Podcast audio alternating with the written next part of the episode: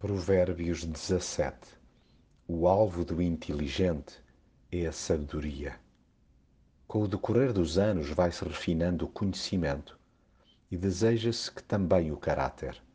Aos pouquinhos, com a experiência, adquirem-se princípios que duram para a vida toda. Importa, pois, ir registando as conclusões para não incorrermos nos mesmos erros. De tempos a tempos, convém reler essas listas para avivar a memória. Caso contrário, esquecemos de coisas tão simples como ser preferível saborear uma refeição simples, em paz, ao invés de participar em banquetes onde só haja discussões. É que somos tão dados a impulsos que num instantinho repetimos gralhas passadas.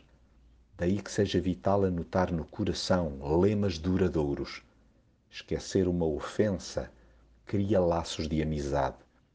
Quando escarrapachamos diante dos nossos olhos alvos nobres, estes vão se entranhando e viram estilo de vida. Um amigo que mantém a amizade é como um irmão em ocasiões difíceis. Guardemos no íntimo conselhos sobre a melhor forma de gerir relacionamentos. Memorizemos até alguns desses provérbios para nos servirem de muleta em momentos de tensão.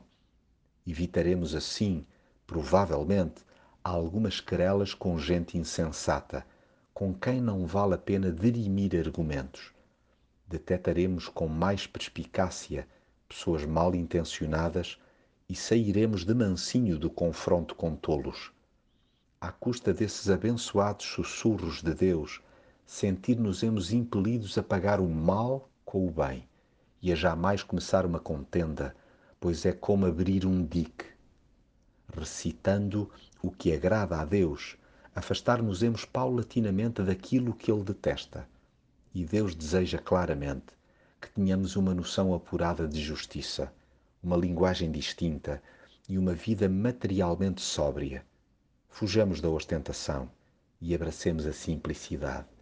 Privilegiemos o silêncio e a moderação Aquele que poupa palavras é pessoa de saber, e o homem sensato reflete com frieza.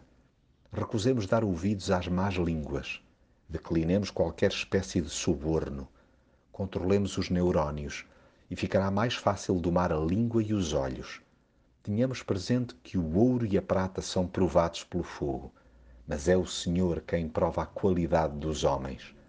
Permitamos que Ele nos vá apurando por dentro a ponto de largarmos práticas trucistas sobre quem quer que seja.